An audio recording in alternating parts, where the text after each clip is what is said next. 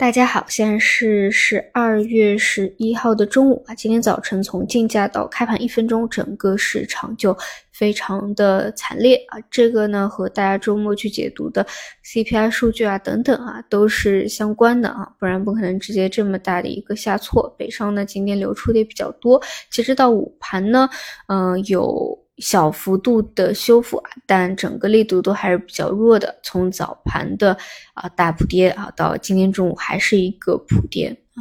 嗯，整体来看呢，本身就是处于一个二次探底的 C 五杀跌浪啊，本身它的趋势就是去做二次探底，所以啊，最多只是说啊，各种利空事件加大了这样一个下跌的跌幅吧。那还是这样啊，哪怕说在这样普跌市场里面，可能有几百家是红盘的，但这个真的是非常局部啊。比如说短剧啊，比如说 GPU 啊，表现还不错啊，但真的是你得非常。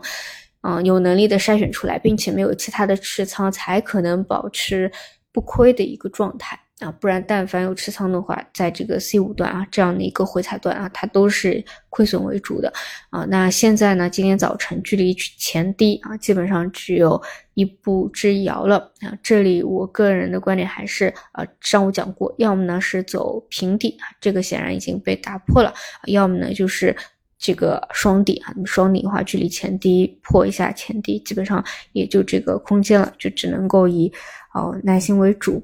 嗯，就其他的话也没什么好多说啊，这个呃尾盘股还有。短线上我也讲过，其实最近的亏钱效应是非常大的。虽然说呢，临近上午的时候啊，情绪有一点回暖啊，但整体难度系数还是挺高啊，所以这个位置只能够等市场自发的自然触底以后，拉一个真实的一个反转阳线啊，别的也没有什么好好多聊，好吧？好的，那么我就收盘再见。